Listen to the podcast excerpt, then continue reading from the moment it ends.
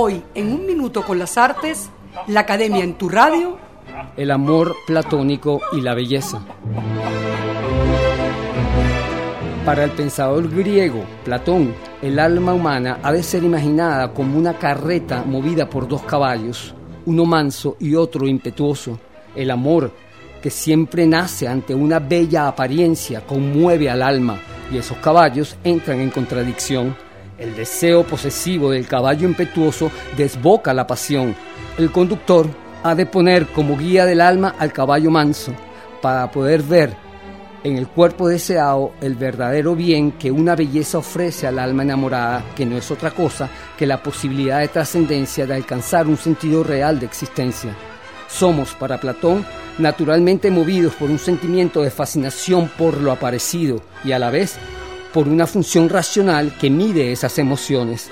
El amor platónico es concebido como un despertar anímico que mueve al humano hacia algo que intuye como trascendental y la labor de la razón es la de ayudar a ese ímpetu amoroso a vislumbrar la belleza corporal como manifestación física de una belleza más profunda e importante que es la causa verdadera de la pasión amorosa.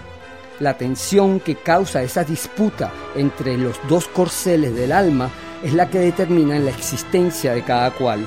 Si queremos alcanzar la felicidad, nuestra inteligencia debe aprender a manejar nuestra pasión y, sin negarla, encauzarla por el camino más cercano a la trascendencia. Y es que el amor nacido ante la belleza ofrece no solo deseos pasionales, sino también un posible ideal humano al que somos llamados para llegar a ser plenamente. Es gracias al amor que intuimos lo que nos es ofrecido a cada uno como sentido vital. Por el amor reconocemos la verdad que nos sostiene afectiva y anímicamente, que es la verdadera belleza. Así entendida, la contemplación de la belleza perfecciona entonces la visión y la integridad moral cuando comprendemos lo que somos y lo que es este mundo en sus distintas manifestaciones, estamos en el ideal del estado amoroso y alcanzamos la sabiduría, que es lo esencialmente bello.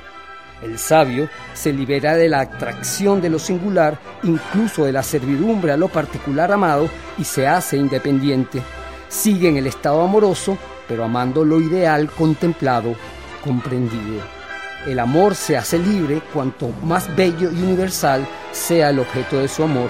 En Platón, el amor por la belleza es la íntima pasión de la razón y juntos alcanzan lo verdadero. Hasta aquí un minuto con las artes, la Academia en tu radio. Escrito y narrado por Humberto Ortiz, en la producción Valentina Graciani, en la grabación, edición y montaje Raúl Sánchez.